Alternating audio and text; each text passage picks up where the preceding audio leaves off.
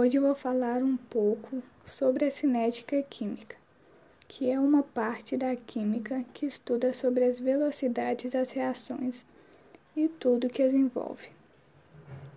As reações químicas podem ser descritas como sendo um conjunto de fenômenos que duas ou mais substâncias reagem entre si, formando um novo produto.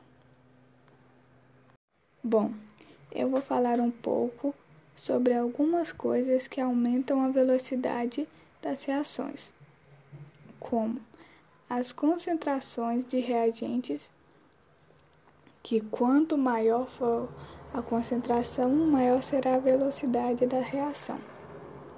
Para que aconteça uma reação entre duas ou mais substâncias, é preciso que, a, que as moléculas se batam, se choquem, de modo que as ligações se quebrem, proporcionando a formação de novas. O número de colisões irá depender das concentrações de A e de B.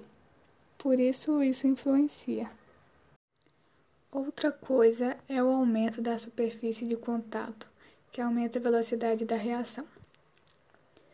Um exemplo é quando dissolvemos um comprimido de efervescente e ele se dissolve mais rapidamente do que se estivesse sem a trituração, porque a superfície foi aumentada. A pressão também aumenta a velocidade, porque com o volume diminuindo, haverá um aumento da pressão intensificando as colisões das moléculas. A temperatura também é um fator que ajuda nessa aceleração. Quando se aumenta a temperatura de um sistema, a energia cinética das moléculas também se eleva. Por exemplo, quando cozinhamos algo em fogo baixo e em fogo alto. No fogo alto será bem mais rápido.